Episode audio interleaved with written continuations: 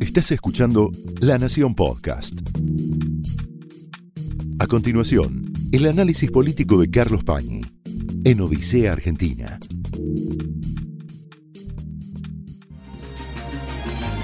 Muy buenas noches, bienvenidos a Odisea en la décima temporada. Vamos a mostrar la tapa de un libro, un libro que tiene algunos años, se llama 30 días del poder, a ver si lo podemos tener acá, ahí lo tienen ustedes en la pantalla, con la imagen de Adolf Hitler. Henry Hashby Turner es el autor. ¿Qué quiere decir a 30 días del poder? Este libro narra los 30 días anteriores, de enero del 33, los 30 días que precedieron a la llegada de Hitler a la Cancillería de Alemania. Y se pregunta, ¿cómo es que pudo llegar? Esa es la pregunta del libro. Es un libro novedoso porque estudia todo ese proceso como si fuera en una telenovela diaria llena de tensión a partir de documentación que en aquel momento, hasta, hasta la, la, aparición de este libro, no se conocía, que era la documentación que tenían sobre todo el proceso del nazismo en los archivos de la Unión Soviética.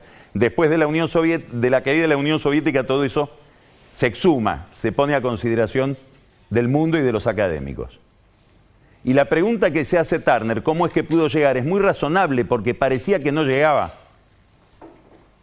Si uno mira el proceso de la política alemana anterior a la llegada de Hitler al poder, todo le jugaba en contra. Pero Turner da una respuesta que da para muchos estudios después de este libro. Llega Hitler al poder porque es el producto de una enorme incomunicación que afectaba a la élite alemana. Nadie hablaba con nadie, no había puentes. Y eso llevaba a que cada uno, cada actor, cada partido, cada fuerza que intervenía en el proceso, tenía una hipótesis equivocada sobre lo que iba a hacer el otro. Y eso generó un clima de caos que benefició la llegada de lo peor. ¿Por qué me interesa empezar con este concepto? que tiene que ver con el valor del diálogo, de la comunicación, de enterarse en qué anda el otro, aunque piense distinto de mí. Por varias razones. Primero, porque como vamos a ver ahora, esto que está pasando en Ucrania está en gran medida basado en un problema de incomunicación, de desconocimiento de actores que por la responsabilidad que tienen el mapa global deberían saber en qué está el otro. En segundo lugar, porque en la Argentina estamos en un proceso también de cambio, donde lo más interesante también es la incomunicación y la ignorancia de unos actores respecto de lo que está haciendo el otro, a tal punto que medio frente de todos dice enterarse ahora de lo que hacía el otro medio frente de todos negociando con el fondo, dos años después, y dicen no me gusta. Y la tercera razón es porque después de que hable yo ahora, vamos a tener la oportunidad de escuchar a alguien que ha aparecido poquísimo en la televisión, probablemente esta sea la segunda vez, pero que es una figura central en la democracia argentina desde su refundación y antes, que es Enrique Nosiglia. Y el papel de Nosiglia en la política argentina ha sido precisamente el de ser un hombre de conectar zonas desconectadas, un hombre de diálogo. Le quiero preguntar a Nosiglia cómo se siente él en una política tan fisurada, tan fragmentada, con tanta comunicación y polarización, confrontación. Estamos en un momento rarísimo, porque pareciera que todo está cambiando en el mundo y al mismo tiempo miramos hacia adentro y pareciera que no todo, pero muchas cosas muy importantes están cambiando en la Argentina. A eso me voy a referir ahora, a estos dos niveles de cambio que en nosotros convergen en una percepción de que todo está mutando. Hay un cambio a nivel internacional de gran magnitud. Pensamos que después de la pandemia se reponía un orden. No, después de la pandemia vino esta otra sorpresa como si nunca hubiera la posibilidad de una estabilización. estamos de nuevo con una historia que se acelera. La invasión de Rusia, de Putin, a Ucrania. Lo primero y más obvio, estamos ante alguien que quiebra las reglas. Está prohibido, es ilegal para el orden internacional que un país invada a otro país reconocido, con soberanía. Ahora, esta invasión, por este problema de la incomunicación, sorprendió a todos. Los únicos dos países y hay pruebas de esto, que presumieron que Putin podía cruzar el Rubicón, que Putin podía invadir, mirando los indicios largamente anticipados de que eso podía ocurrir, fueron Estados Unidos e Israel. ¿Y por qué digo que hay pruebas? Porque fueron las dos únicas cancillerías que le ordenaron a su embajada que recomiende a sus nacionales en el terreno, en Ucrania, abandonar el lugar, evacuar. Los países de la Unión Europea, por ejemplo, en gran medida por recomendación de Francia, que preside la Unión Europea, prefirieron demorar y la evacuación se produjo cuando ya la invasión se había producido. Es un hecho muy difícil de manejar. Primero porque el sistema internacional, la, institucionalidad internacional tiene fisuras en su diseño y una la estamos viendo. En el Consejo de Seguridad presidido por Rusia, Rusia somete a consideración qué hay que hacer con Rusia invadiendo otro país. Los miembros permanentes del Consejo que tienen poder de veto, uno de ellos es Rusia, Rusia veta las sanciones que quieren aplicarle Estados Unidos, Francia, Gran Bretaña. China se abstiene, importantísimo lo de China. Es decir, no está previsto qué pasa si uno de los grandes de la posguerra, como Rusia, invade otro país, porque no está previsto que pueda ser sancionado por el poder de veto que tiene en el corazón del sistema de la gobernanza global. Hay otro problema que no se puede soslayar, que no se puede menospreciar. Estamos hablando de una gran potencia nuclear. Es más, a medida que avanzaron las sanciones económicas, Putin hace relampaguear un ataque nuclear que tiene a toda Europa en vilo. Hay otro problema. Estamos ante una autocracia y del otro lado democracias.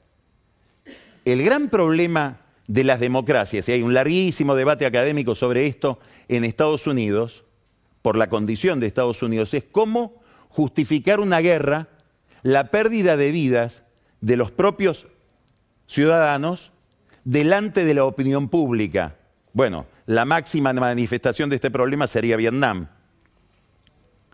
Este problema, este límite que le plantea la democracia, la república, a la posibilidad de ejercer la violencia por parte de sus gobiernos, aunque sea legítimo ese ejercicio, ahora está agudizado por lo que decía al comienzo, los que gobiernan casi que no representan países, representan facciones dentro de un país porque las democracias están fisuradas por la polarización. Entonces, justificar hoy una acción bélica es muy difícil, muy difícil legitimarla. Este es un conflicto en el que se superponen o, o, actúan y convergen distintos conflictos. Hay un conflicto entre Rusia y Ucrania alimentado por la fantasía de Putin de reconstruir no la Unión Soviética. Es más, Putin critica a la Unión Soviética que dice inventó este estado artificial que es Ucrania. Reconstruir la Rusia de los Ares, a la que Ucrania perteneció a lo largo de casi toda su historia. Hay un segundo conflicto, que ya no es entre Rusia y Ucrania, es un conflicto entre Rusia y Occidente, donde Ucrania juega un papel importantísimo.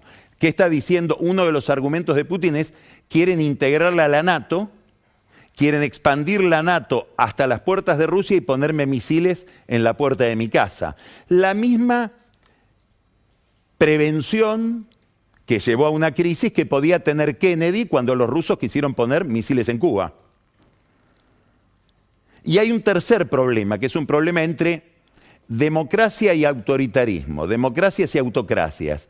Ucrania se democratizó y en la democratización quiere ser una democracia más de Europa. Y como democracia de Europa quiere integrar a la NATO. Y su pueblo lo dice.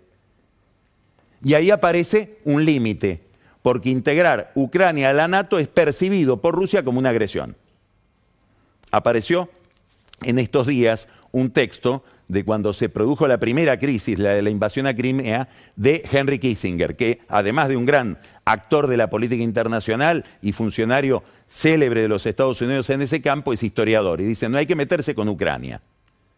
Lamentablemente los ucranianos tendrán que resignarse, nunca van a poder integrar a la NATO, porque eso rompería un orden global sostenido, interesantísima la idea de Kissinger, en una paz que se basa en, un equilibrio de insatisfacciones. La paz no es que todos estemos contentos, la paz es que todos estemos un poco insatisfechos. Esto vale para el orden internacional y para el orden interno, ahora que estamos buscando acuerdos por el tema del fondo. La cuestión es que esto produce una crisis humanitaria rarísima, porque estamos viendo un éxodo impresionante y raro, porque es un éxodo de clase media es gente que se va con autos japoneses de Ucrania, en trenes de alta velocidad.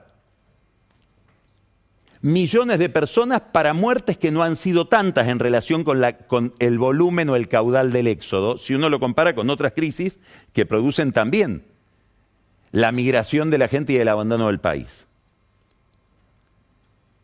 Y una cantidad de reacciones que están reconfigurando el orden internacional y que las voy a enumerar solo para que las tengamos en cuenta de tal manera que podamos calibrar la dimensión de este problema que estamos mirando. Primero, Alemania rompe su conducta abstencionista frente a un conflicto bélico. Desde 1945, Alemania desistió de alimentar ofreciendo armas o proveyendo armamento a un país en guerra. Ahora le está ofreciendo armamentos a Ucrania.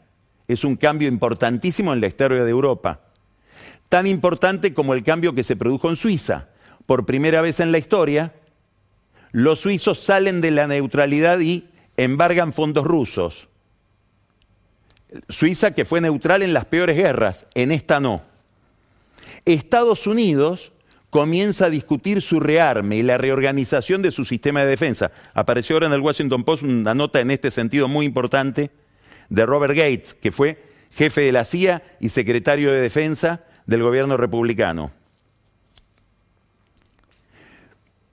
Empieza a haber un signo de interrogación sobre el equilibrio en Medio Oriente. Y esta es la razón por la cual Israel, que hasta ahora no había hablado, sale a ofrecer una mediación. ¿Por qué? Porque a 40 kilómetros de Israel están los tanques rusos, el ejército ruso, manteniendo el orden en Siria. Es decir, a los israelíes les interesa mucho esa alianza con Rusia alimentada por Netanyahu. Es decir, que hay un frente donde Rusia disputa con Occidente y otro frente donde es aliado. En este contexto se produce algo también muy novedoso, que son sanciones económicas con dos novedades. A una gran nación, a un país importante, y en un mundo mucho más globalizado del que conocíamos hace 20 años. Y esto está teniendo consecuencias, estas sanciones económicas, que todavía no llegamos a dimensionar del todo. ¿Por qué es tan importante esto? Porque ¿cuál es el país que está siendo sancionado? Es el segundo productor de gas del mundo, después de Estados Unidos y antes de Irán. Fíjense estos números. Rusia exporta el 43% del gas que se consume a nivel mundial y el 73% del gas que se destina a Europa. El, 73% de ese 43% va a Europa. Rusia es productor del 17% del petróleo que consume China y el 16,8% del gas que consume China. Bueno, esto explica la conducta china como vamos a ver ahora. Quiere decir que la sanción a Rusia, la decisión de Europa de cortar la construcción de un gasoducto, sobre todo de Alemania,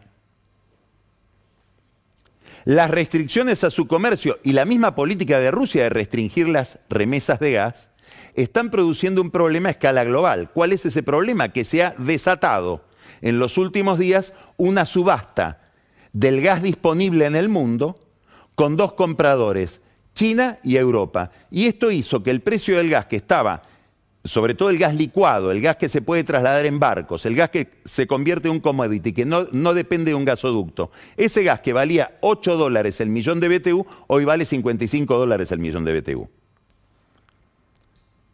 Quiere decir que estamos ante una crisis de similares dimensiones a la del petróleo de 1973, que produjo una reconfiguración general en el mundo. Los europeos se están preocupando por quién les va cómo van a producir energía eléctrica y cómo se van a calentar. A tal punto se preocupan que una empresa como Shell, más occidental imposible, que fue de las primeras en retirarse de Ucrania cuando sucedió la invasión, ahora dice yo estoy comprándole petróleo a Rusia. Y lo que gane con ese petróleo está bien, lo voy a donar a los ucranianos, pero no voy a dejar de refinar petróleo porque vamos a entrar en una crisis irresponsable. Es decir, que hay sanciones que vienen como de rebote. Europa, Estados Unidos sanciona a Rusia y se autosanciona al sancionarla por las consecuencias de este entramado económico.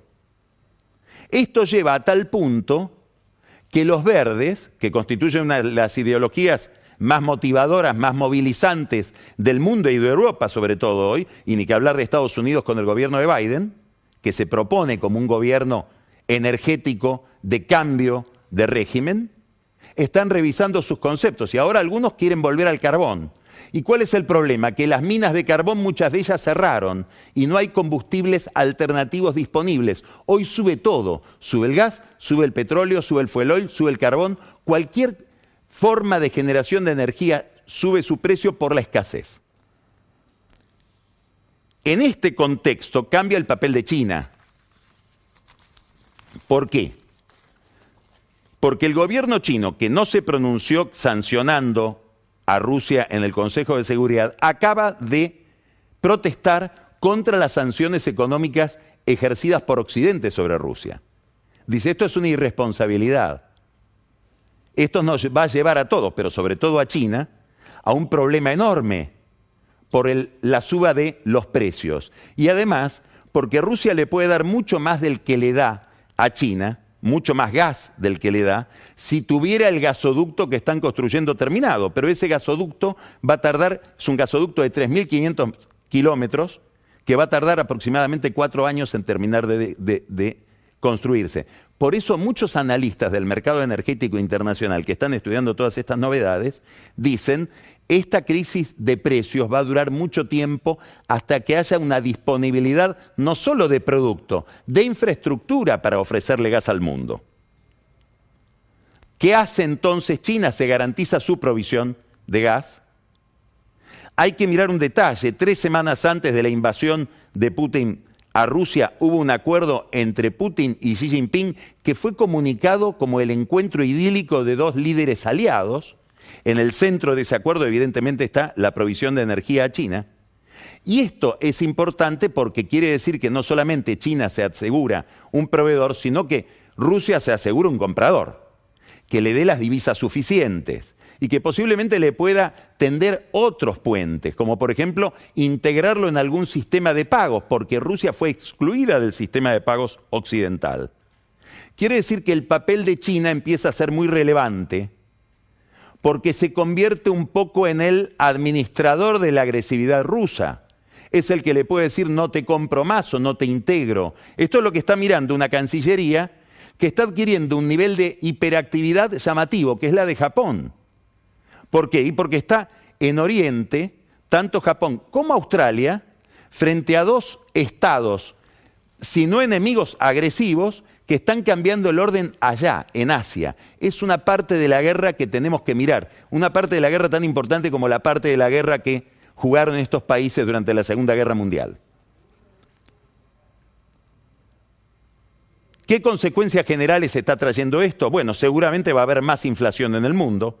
Estados Unidos estaba inquieto los americanos estaban inquietos porque había un fenómeno desconocido, 7% de inflación en 2021. Para este año se calcula que van a tener más de 10. Eso es la locura para Estados Unidos.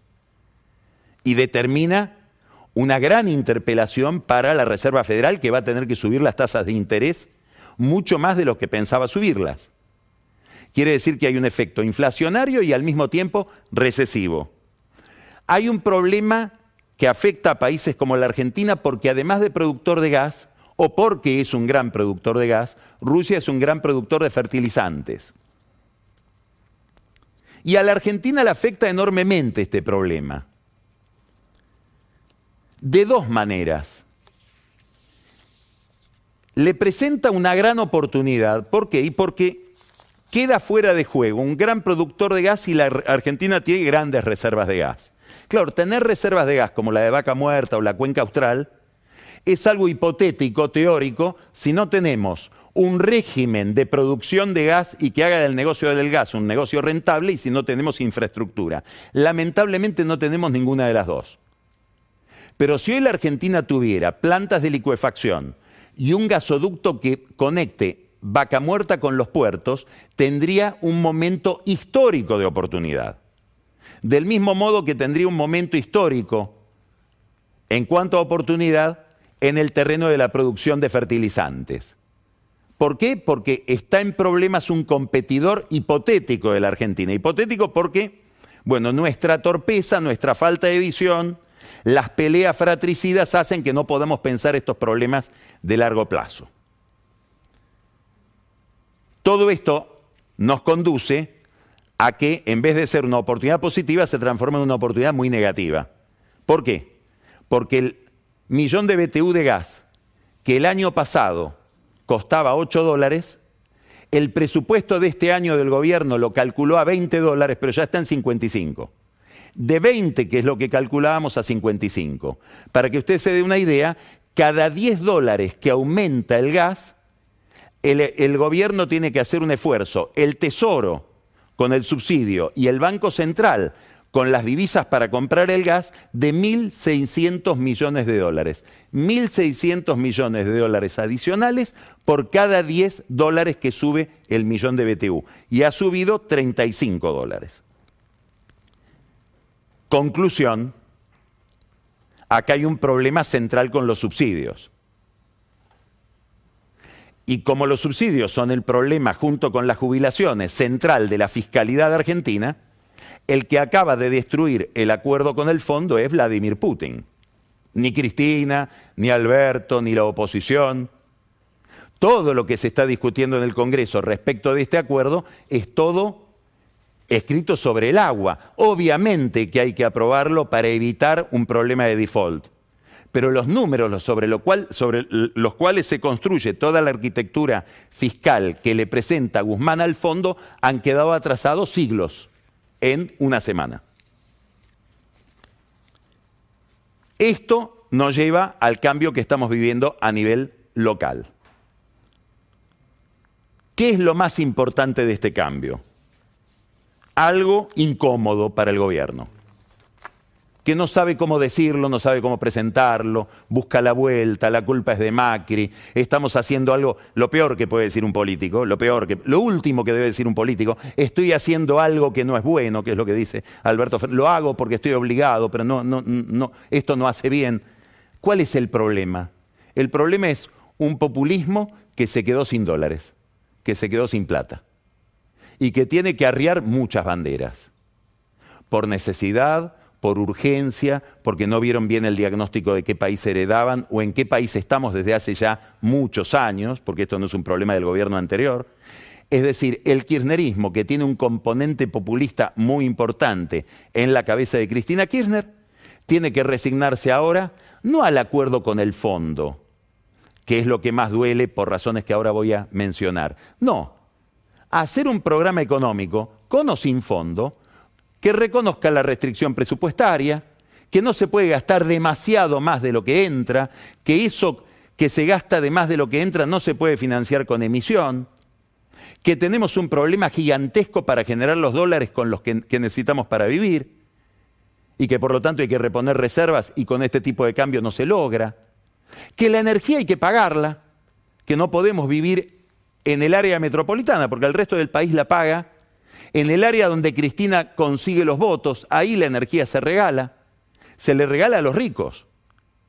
Es decir, una cantidad de principios, que el ahorro debe ser remunerado, que el banco no me puede remunerar mis ahorros menos que la inflación. Es decir, que hay que subir la tasa de interés.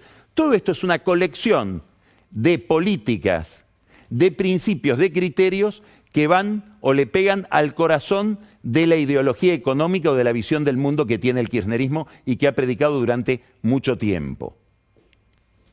En el fondo, la necesidad de hacer este programa con o sin Fondo Monetario Internacional termina siendo un homenaje a las ideas de la oposición. Para decirlo más crudamente o más agresivamente en el caso del kirchnerismo, un homenaje a Macri. Esto es lo que produce una gran fisura interna que lleva a cosas que hemos naturalizado en la política, pero que son rarísimas.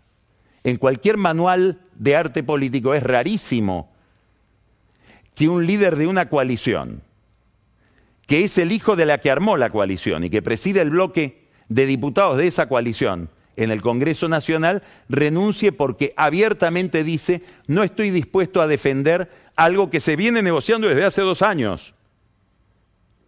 No es que no estoy dispuesto a defender algo de lo que me enteré ahora. Otra rareza, el gobierno está haciendo un esfuerzo por este problema que tiene de fisura interna, porque el frente de todos ya no es de todos, no sé de cuál de las dos partes es, pero no es de todos. El ministro del Interior es el responsable político del gobierno. Hoy vamos a hablar con alguien que fue un gran ministro del Interior de Alfonsín. Es el responsable de conseguir los acuerdos suficientes como para tener los votos en el Congreso. Está en España, Guado de Pedro. Fue a España a una reunión de telecomunicaciones y telefonía móvil. Se entiende porque es director de Telecom del Grupo Clarín. Es decir, no fue como ministro del Interior seguramente, sino ejerciendo esas funciones. Y en Madrid tuvo infinidad de reuniones. Se entrevistó con Almodóvar, se entrevistó con el ministro del Interior, se entrevistó con familias víctimas del franquismo, se entrevistó con argentinos que hacen política allá en la izquierda, por ejemplo, con el que fue eh, vicealcalde de Barcelona, Gerardo Pisanello, y también tuvo reuniones con una fracción, para presentarlo sencillamente, de Podemos. Y dio una entrevista muy importante, muy importante, por un concepto central, al diario El País. Al diario El País, donde lo entrevistó alguien que conoce muy bien la Argentina, Carlos Cue, porque fue corresponsal en la Argentina, le dijo, la oposición no nos puede llevar a un nuevo 2001 negándose a aprobar el acuerdo en el Congreso. La oposición no nos puede llevar a un nuevo 2001 negándose a aprobar el acuerdo en el Congreso.